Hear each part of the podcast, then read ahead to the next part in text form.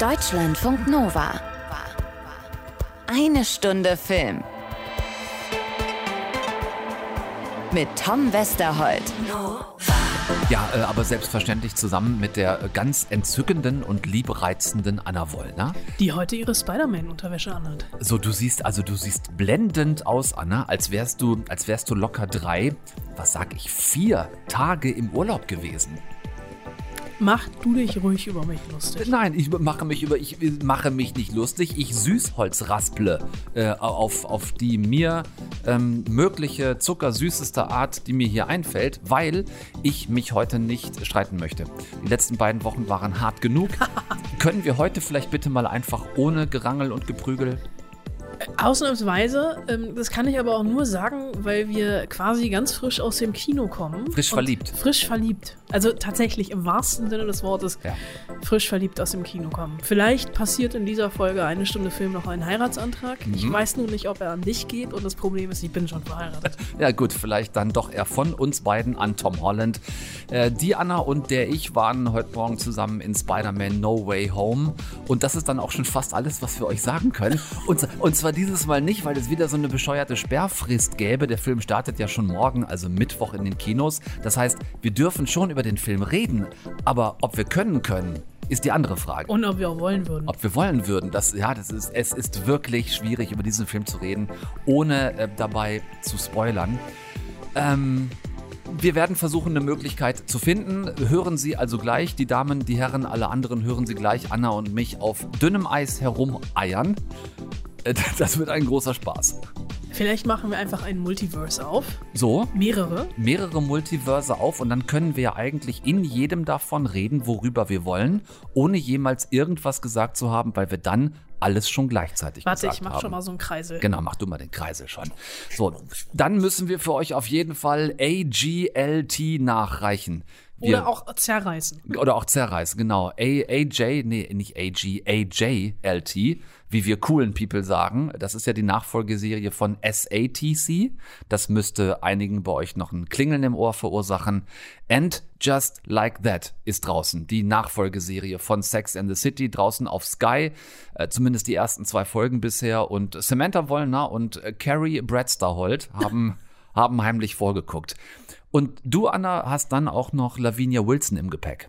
Die habe ich dabei, die ist ja zum Glück nicht so groß. Äh, mhm. Das heißt, nein, ich habe eine neue Serie mit ihr dabei, die Legal Affairs heißt. Und nach vielem Hin und Her von falschen Informationen, die in der hauseigenen ARD-Mediathek standen, wird diese Serie ab Freitag online first und ab Sonntag dann linear im öffentlich-rechtlichen Fernsehen nicht zur besten Sendezeit, äh, aber danach äh, zu sehen sein quasi die Mediathek oder wie wir sagen, das ARD-Multiverse.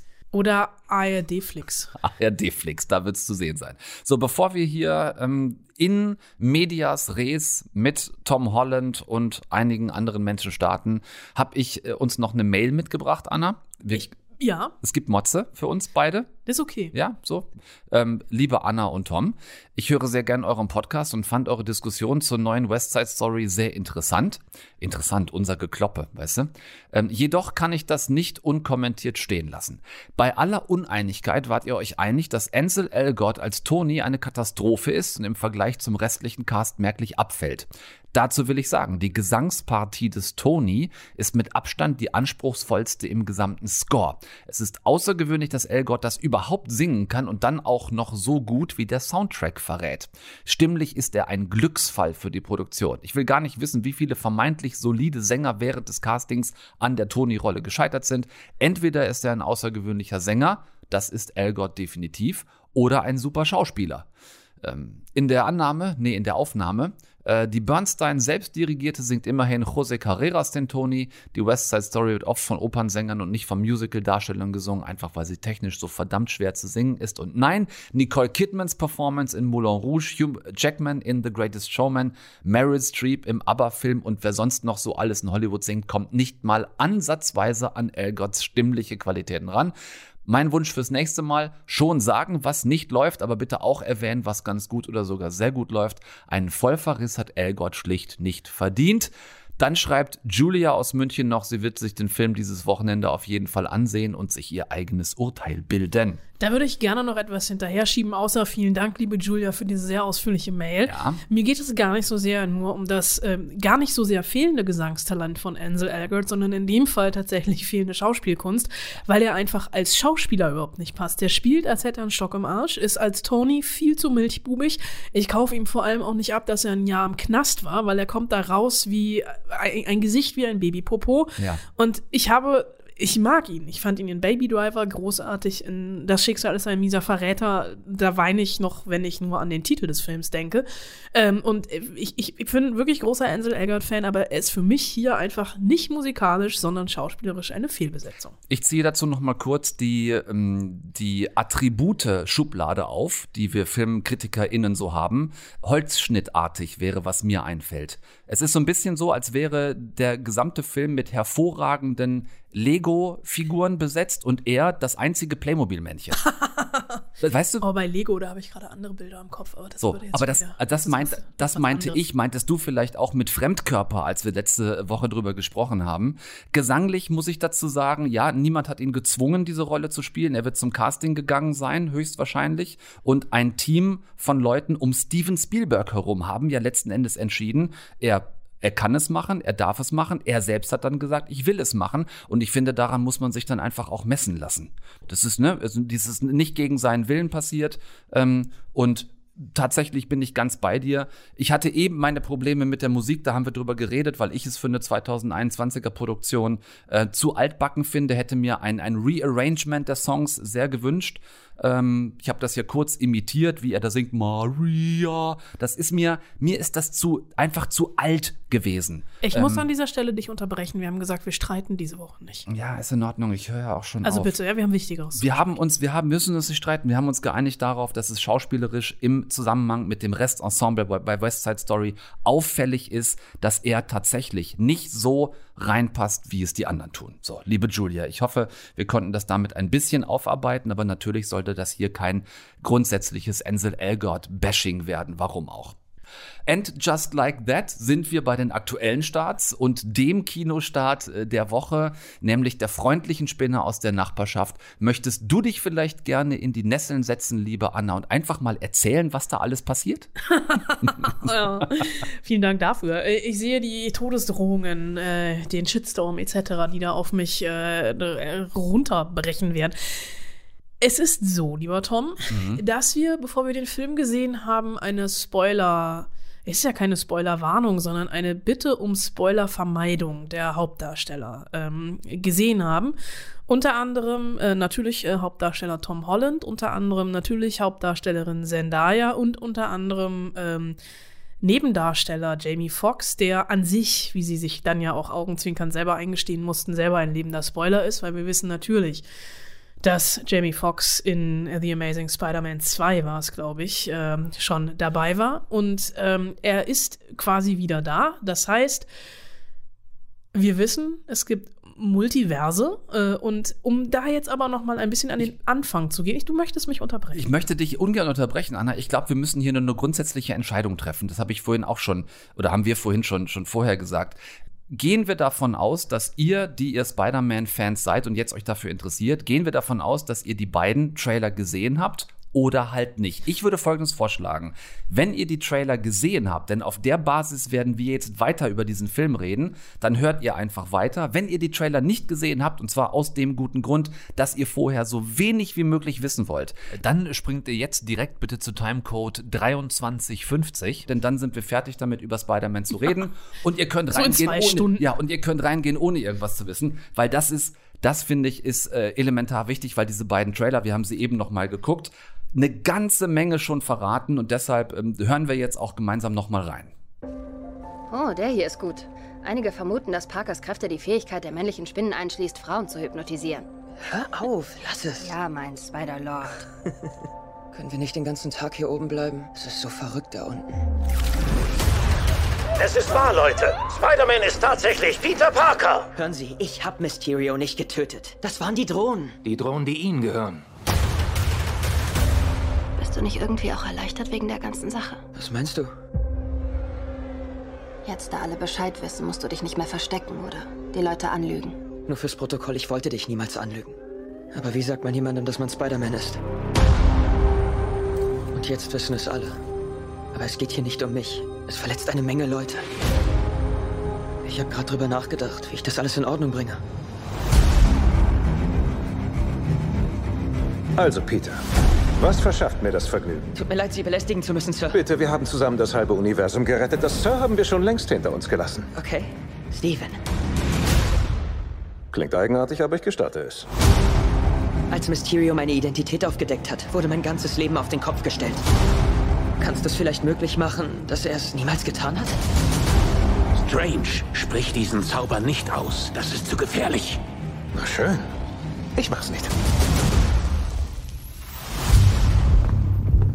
Die ganze Welt wird gleich vergessen, dass Peter Parker Spider-Man ist. Warte, alle? Können wir nicht Ausnahmen machen? So funktioniert der Zauber nicht. Also wird MJ alles vergessen, was wir je durchgemacht haben? Nicht am Zauber rumfuschen. Oh mein Gott, Ned, er ist mein bester Freund. Oh, Tante May sollte es wirklich wissen. Hör auf zu reden.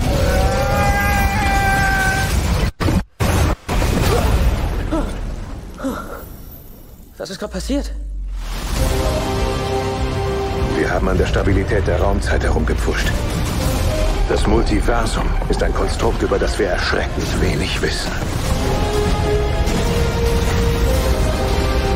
Das Problem bist du, weil du versuchst, zwei Leben zu leben. Je länger du das tust, desto gefährlicher wird es.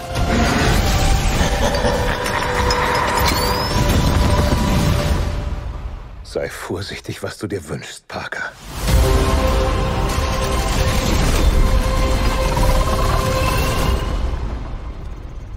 Peter.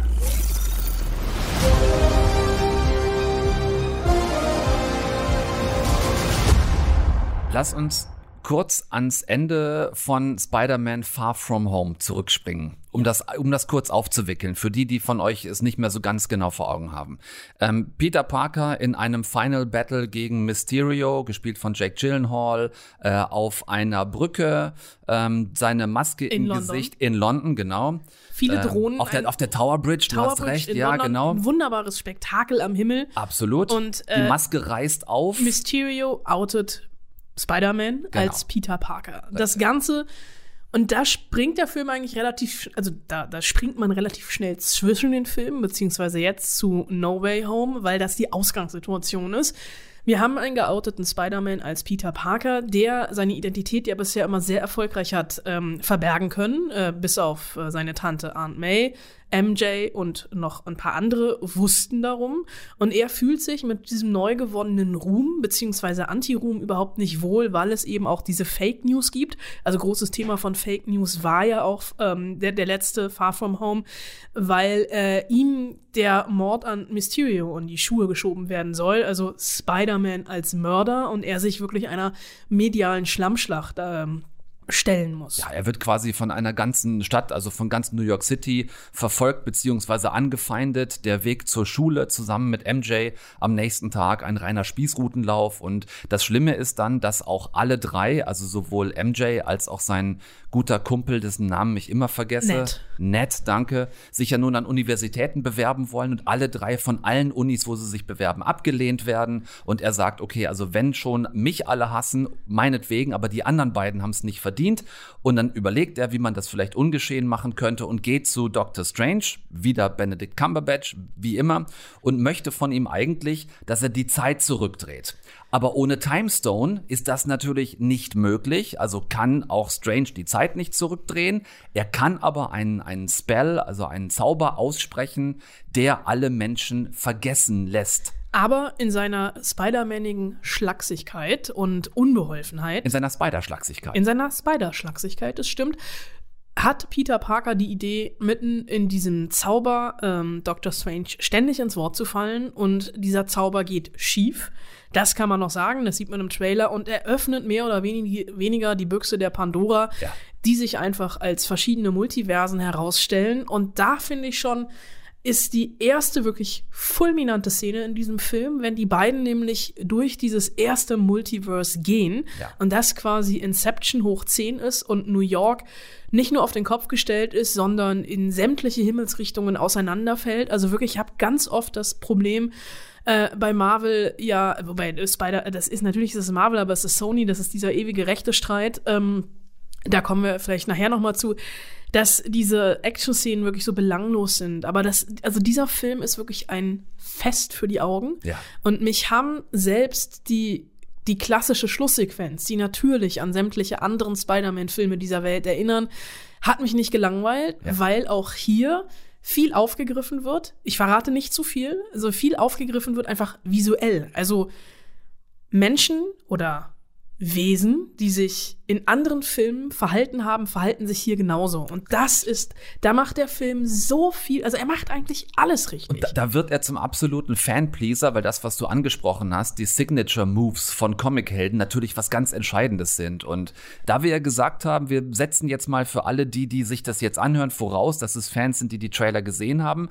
Die Trailer verraten, dass sowohl Dr. Octavarius zurückkommt, also ein Bösewicht aus äh, Andrew Garfields äh, Paralleluniversum und auch den Green Goblin kann man ganz deutlich sehen. den Sandman Den kann man Sandman, sehen, den Elektro Sandman. kann man sehen, Man kann die alle sehen. Wir wissen also, dass die alle zurückkommen aus Universen, in denen Tobey Maguire bzw. Andrew Garfield Spider-Man waren und dass man denen nämlich genau ihre Eigenarten gelassen hat, dass man denen die Moves gelassen hat. Das ist ähm, vom Action-Aspekt her ein wirklicher Glücksgriff gewesen, weil es äh, nicht das Gefühl vermittelt, dass man auch hier nochmal einfach nur Technik draufballern wollte, um es noch technologisierter, noch fortschrittlicher zu machen, sondern dass man diese Figuren aus den Parallelwelten an ihren Moves sofort wiedererkennt, ist wahnsinnig gut gelöst.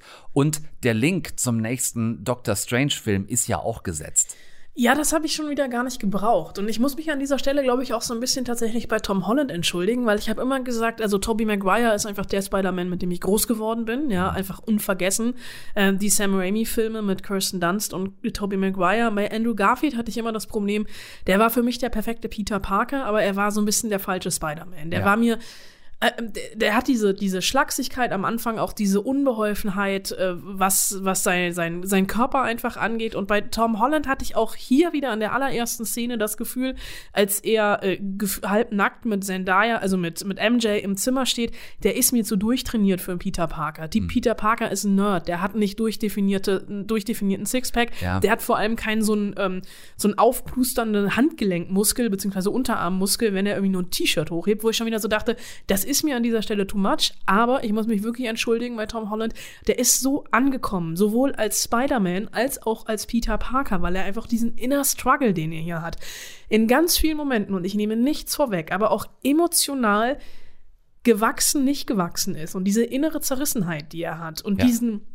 diesen Schmerz, den er hier auch erleben muss, durchleben muss. Ich glaube, ich habe lange nicht mehr in einem Comicfilm so viel heimlich Tränen in mein Pullover wegdrücken müssen wie hier, weil es wirklich auf einer emotionalen Ebene wirklich nicht nur Fanpleaser-Momente sind, sondern auch einfach die Figur ist vollkommen gereift Es und sie ist total bei sich angekommen. Es und ist auch kein Spoiler zu sagen, dass es zur Figur eines Peter Parker slash Spider-Man gehört, großen Verlust zu erfahren. Ja, und das ist etwas Entscheidendes an dieser Figur. Und das macht er wirklich herausragend.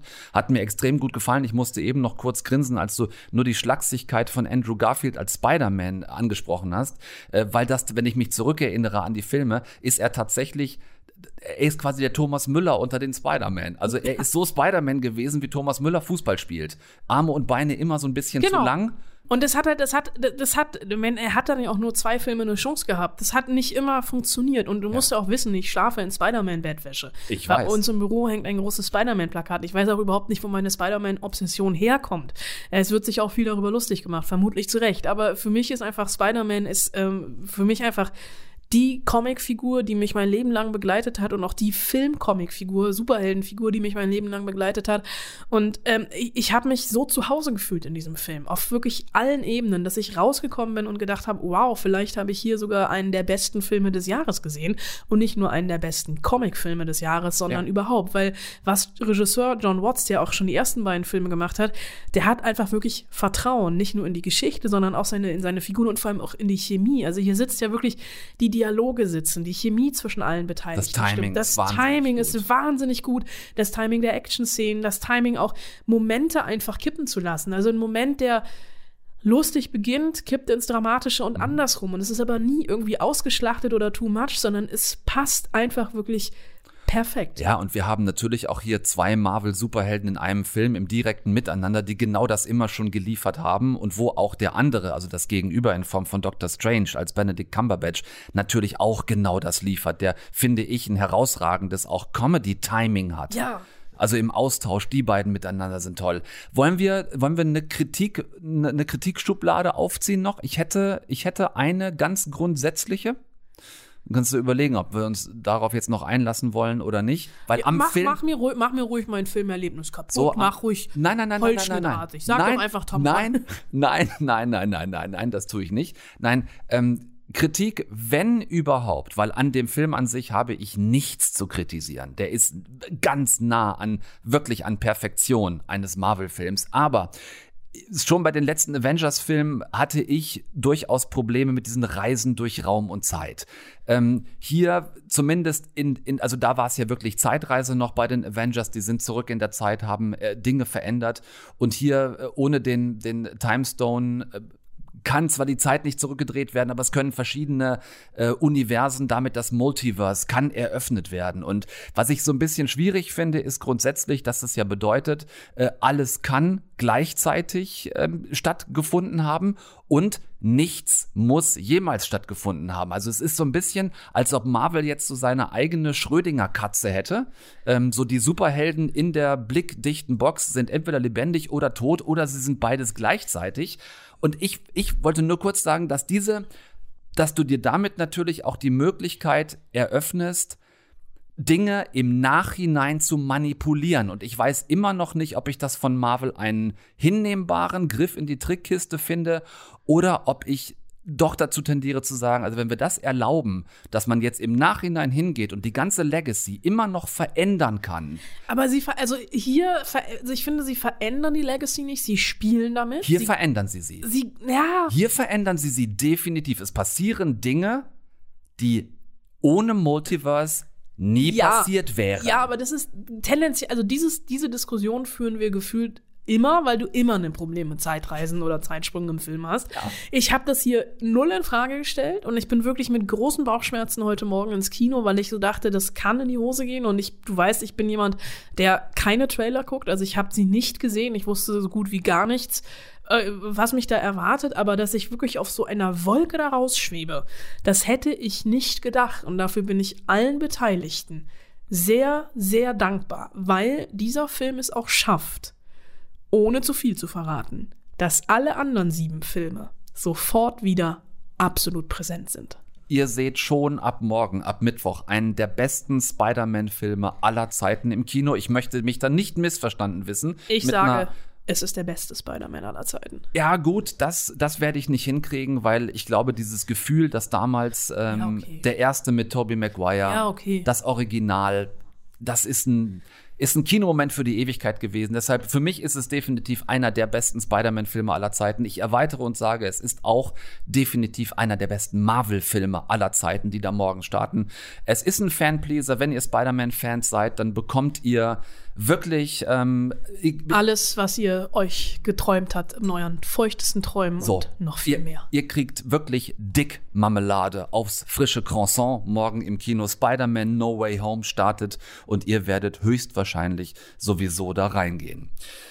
Wie kommen wir jetzt von da aus? Äh, Du, Fanpleaser, ne? Gibt, ge, ge, Fanpleasung geht auch ins Negative.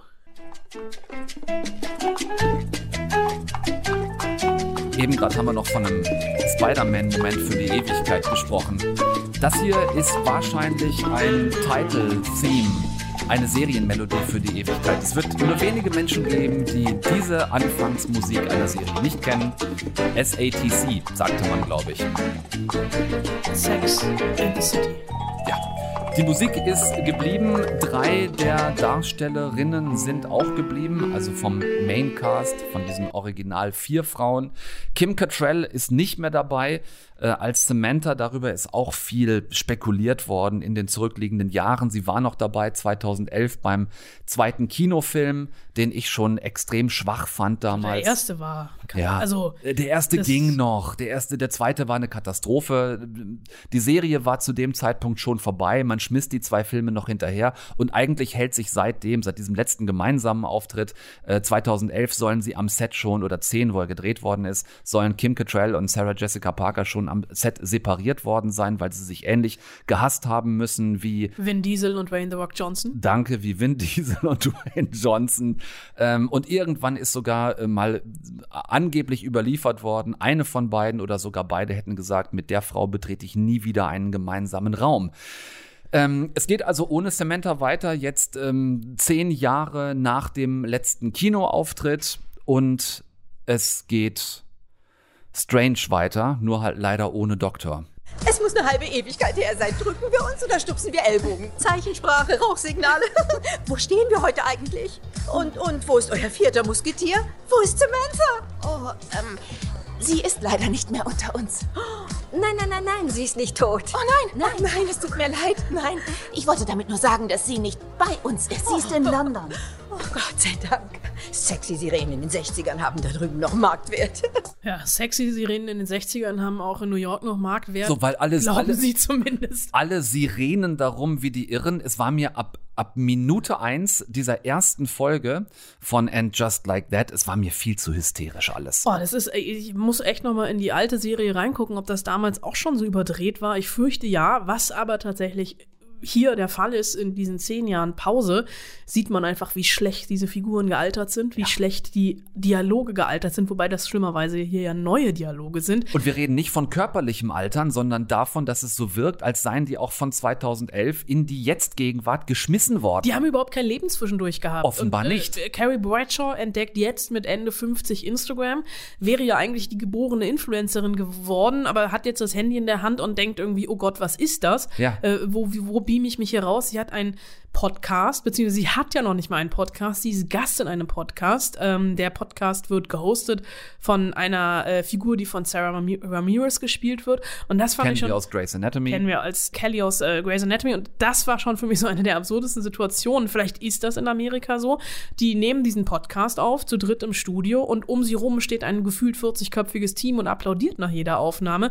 Und da merkt man in dieser Podcast-Aufzeichnungssituation auch, wie prüde diese Serie eigentlich ist. Exakt. Sie reden eigentlich, die, also eigentlich soll es geht- die ganze Zeit um es geht Sex um, gehen um Masturbation. in Es der ist eine- Öffentlichkeit. ja, und sie und, und, und, und ähm, äh, äh, Carrie Bradshaw äh, laviert sich da aus dieser Situation raus, weil sie dieses Wort Masturbation allein in den Mund nimmt. Und das hat als oh, es das Peinlichste auf der Welt. das hat so Und das macht es dann peinlich. Es macht es so, es macht so, die, die, auch die, da, da, diese ganze Serie ist irgendwie an Peinlichkeit nicht zu übertrumpfen. Das hat so wehgetan, weil die Figuren, die waren ja wirklich mal Avantgarde, Absolut. aber sie sind irgendwie wirklich hängen geblieben Ja. in der Zeit. Ja. Und jede Storyline mit ihnen, es gibt dann in der zweiten Folge, und auch das verraten wir nicht, es st- stirbt ein Major Character, es ist nicht Samantha, die ist in London und einfach nicht mehr existent. Und wird auch übrigens äh, einigermaßen gut gedisst in einem früheren Ja. Gespräch zwischen Miranda und Carrie, die sich nämlich unterhalten, wo der Tenor ist, hat sie sich bei dir gemeldet. Nee, Mhm. mich hat sie auch ewig nicht angerufen. Also quasi Samantha ist ganz klar die Böse, die die anderen drei verlassen hat.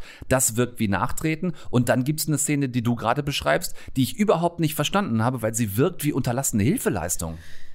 Unter, also unterlassene Hilfeleistung ist diese ganze Serie für mich oder zumindest die ersten beiden Folgen. Ja, äh, tatsächlich, also du hast vollkommen recht. Da würde, glaube ich, äh, der, der, warum da niemand eingegriffen hat, schon in der ersten Drehbuchfassung, das ist eine Szene, die an unlogisch, Kai, wie heißt es? An Unlogik. Unlogik. Danke. An Unlogigkeit, an Unlogik nicht zu überbieten ist und wie die dann auch noch, also wa- was war natürlich mit ganz, ganz großen Auswirkungen und äh, ha, ich habe mich, ich habe es gestern Abend gesehen, äh, du hast es gestern Abend gesehen, ich habe mich wirklich, ich habe mich acht 80 Minuten lang aufgeregt, warum ich mir diesen Scheiß jetzt, also Entschuldigung, dass ich das sage, warum ich mir das jetzt angucken muss. Natürlich aus journalistischer Sorgfaltspflicht. Ich dich darum gebeten hatte. Genau, weil du mich darum gebeten hast, so viel Schmerzensgeld kannst du mir eigentlich gar nicht zahlen. Äh, die nächsten 20 Mittagessen gehen definitiv auf dich. Äh, Guilty as charged. aber ich habe wirklich, ich habe sehr, sehr gelitten. Es sollen, ich weiß gar nicht, wie, voll, wie, viele, wie viele Folgen ich davon jetzt ich nicht noch sehen muss, aber ich bin froh um jede einzelne, die ich nicht gucken werde. Es sollen zehn werden insgesamt. Äh, auf Sky habe ich nachgeguckt, sind die ersten zwei sind freigeschaltet, Folge drei und vier sind angedeutet, aber halt so geblindet, dass du noch nicht sehen kannst, worum es geht. Da sind vier gelistet. Gelesen habe ich, es sollen zehn werden. Und äh, wo wir gerade bei diesem ganzen, wir müssen so unheimlich aufholen. Ne? Wir entdecken jetzt Instagram plötzlich für uns. Äh, gerade Carrie Bradshaw, eine Kolumnistin, die wäre normalerweise seit zehn Jahren auf Instagram. Die müsste das blind beherrschen. Oder auch dieses, dieses, ähm, dieser Umgang mit, mit dem Podcast. Äh, hinzu kommt noch, was ich mutig oder dumm fand von den Drehbuchautoren, sag du es mir.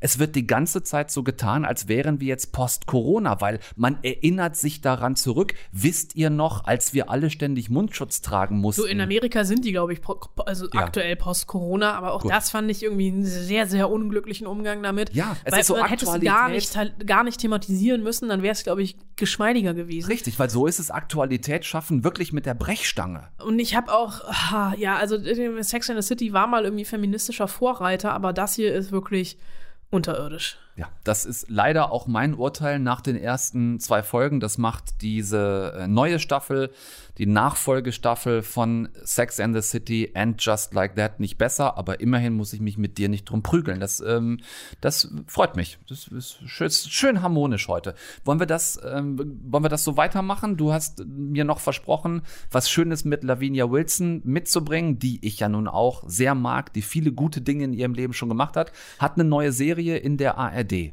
Hat eine neue Serie in der ARD, in der es ausnahmsweise nicht um Corona geht. Also wir erinnern uns, äh, Lavinia Wilson hat, glaube ich, uns alle im letzten Jahr begleitet in Drinnen, der ersten und wie ich finde auch immer noch äh, herausragendsten äh, Corona-Homeoffice-Serie von ZDF Neo, von der Bild- und Tonfabrik. Das war wirklich so ein richtiges, so ein gelungenes Lockdown-Ding. Hier jetzt, äh, diese Serie hat äh, gar nichts mit Corona zu tun, außer dass sie, glaube ich, während Corona gedreht wurde, was aber auch, soweit ich mich erinnere, null thematisiert wird. Ich habe zwei Folgen gesehen.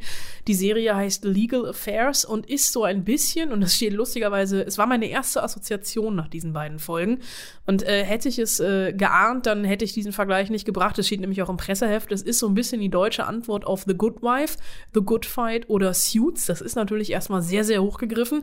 Es ist eine Anwaltsserie. Es ist eine fulminant schnelle Anwaltsserie und Lavinia Wilson spielt eben eine Anwältin, nämlich eine, ähm, eine Medienanwältin, deren Originalvorbild also ein bisschen äh, Christian Scherz ist, der auch tatsächlich Medienanwalt ist und die ist ähm, genauso im Politzirkus zu Hause wie auf den roten Teppichen der Hauptstadt Berlin als auch äh, äh, in ähm, in der im Gericht. Also es ist tatsächlich, es ist eine Anwaltsserie, die Du möchtest etwas sagen? Ich möchte dir nicht ins Wort grätschen. Ich habe nur gedacht, wir müssen vielleicht Christian Scherz kurz erklären. Wir kennen den. Das ist ein Anwalt in Berlin ansässig, der ganz viele Stars, speziell auch SchauspielerInnen vertritt und uns dann quasi immer per gerichtlicher Androhung, er sagt, was wir über seine Schützlinge sagen dürfen und was nicht. Das Okay, ist Christian Scherz. Interessant. Äh, diese Episode hat es nicht in die Serie geschafft, aber äh, ähnliche Episoden. Und äh, Lavinia Wilson spielt diese Anwältin, äh, Leo Roth.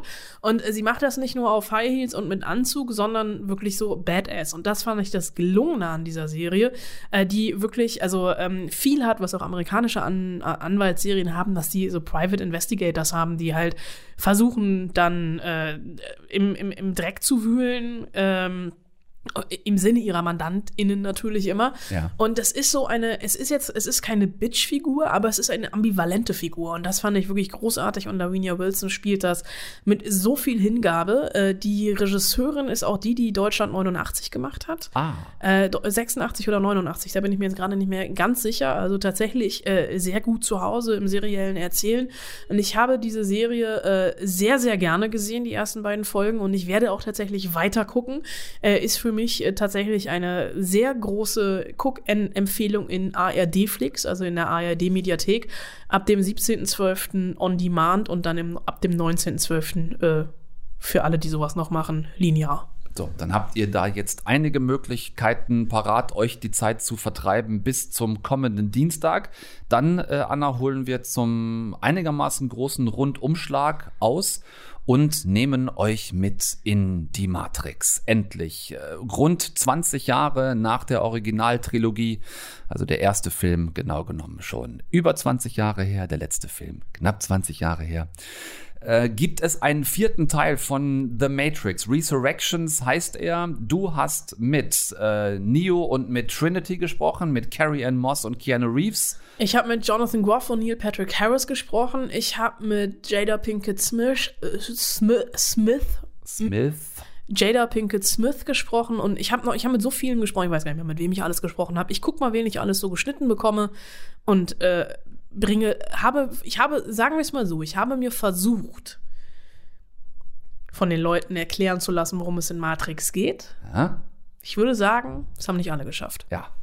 Das findet ihr nächsten Dienstag gemeinsam mit uns raus. Ich habe parallel noch mit Max Riemelt sprechen können, der nämlich auch eine Rolle in diesem Film spielt. Äh, das ist dann die Brücke zwischen Anna und mir. Du hast mit der San Francisco Crew sozusagen gesprochen, ich mit der Potsdam-Babelsberg Crew, denn dort ist der Film gedreht worden, der amerikanische Teil in San Francisco und der Hightech ähm, tatsächlich hier bei uns in Babelsberg. Werden wir ausführlich nächste Woche mit euch drüber reden reden und dann ist auch schon Weihnachten. Verrückt wie schnell das manchmal geht. Crazy shit, wir müssen dringend unsere Jahresendlisten machen. Oh, das müssen wir dringend machen, worauf wir dann nochmal zurückschauen am, was ist denn das dann, 28. Müsste der 28. 28. Sein. Dezember. Aber eins nach dem anderen. Nächste Woche erstmal das große Matrix-Special mit Gästen aus USA und aus Deutschland. Und bis dahin bleibt ihr bitte schön gesund. Ähm, passt auf euch auf, guckt nix, was wir nicht auch gucken würden. Und gehabt euch wohl. Bis dann. Sagst du auch noch Tschüss? Ich sag auch noch Tschüss. Tschüss. Deutschlandfunk Nova. Eine Stunde Film. Jeden Dienstag neu. Auf deutschlandfunknova.de und überall, wo es Podcasts gibt. Deine Podcasts.